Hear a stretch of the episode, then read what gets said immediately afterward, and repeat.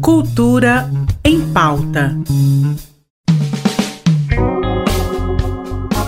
Olá, seja bem-vindo a mais um episódio do Cultura em Pauta, programa recheado de dicas para você aproveitar ao máximo a sua semana. E hoje, terça-feira, é dia de acompanhar as curiosidades da cultura e história goiana com o Dr. Givaldo. Seja bem-vindo, Givaldo. Olá, pessoal do Cultura em Pauta. Tudo bom com vocês? O que vocês conhecem de Leodegária de Jesus? Ela tem sido redescoberta por muita gente nos últimos anos como uma poeta singular de Goiás.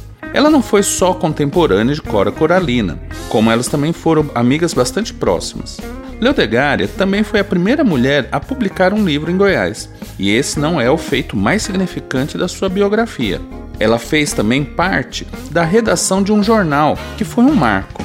O jornal chamava-se O Lar, e quando ela foi para Uberlândia, criou uma escola, onde ela e a irmã lecionavam.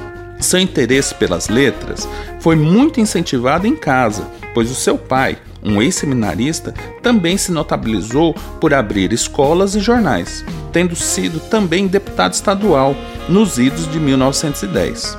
Temos muito o que descobrir e para nos inspirar com a poeta e com a pessoa de Leodegária de Jesus, não é mesmo? Bom, até a próxima e um abraço. Até a próxima!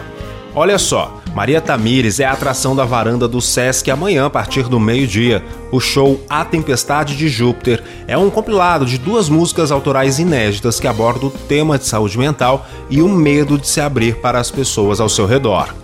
O do Burburim é atração também da varanda do Sesc, só que às 5 horas da tarde.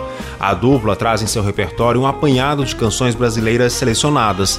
No show, os artistas visitam as obras de compositores de samba, música nordestina, entre outros clássicos da MPB. Canções autorais e de outros compositores goianos também são um destaque no repertório. Tudo com violão e instrumentos de percussão, tocados pelos dois artistas que também cantam. Às 6 horas da tarde, no Teatro Goiânia, tem Genuíno, antes que seja tarde demais. O show mostra a força do trabalho autoral independente e representa o hip hop em sua mais pura e verdadeira essência, ocupando espaço, valorizando e respeitando a literatura, priorizando a poesia e sendo o porta-voz daqueles que por muitas vezes passam desapercebido.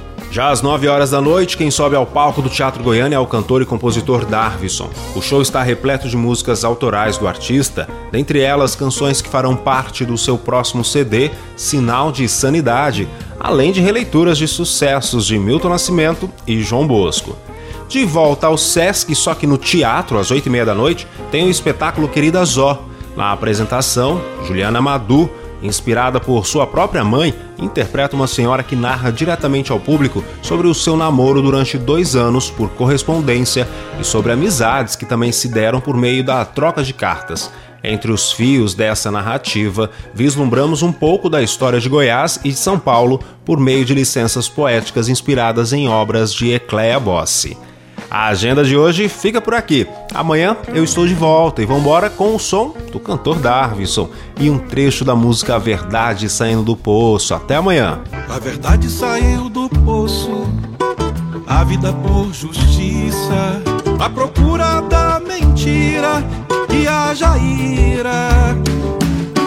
Nua com seu chicote para fustigar a tez, mas todos condenaram sua nudez. Não sabiam que sua roupa fora trocada por quem veio nos roubar a luz. O povo não a poupa, pra sempre condenada, como Jesus virou bandido. Copérnico queimado na fogueira a multidão pela mentira dominada. Cultura em pauta. Em parceria com a Secretaria de Cultura do Estado de Goiás.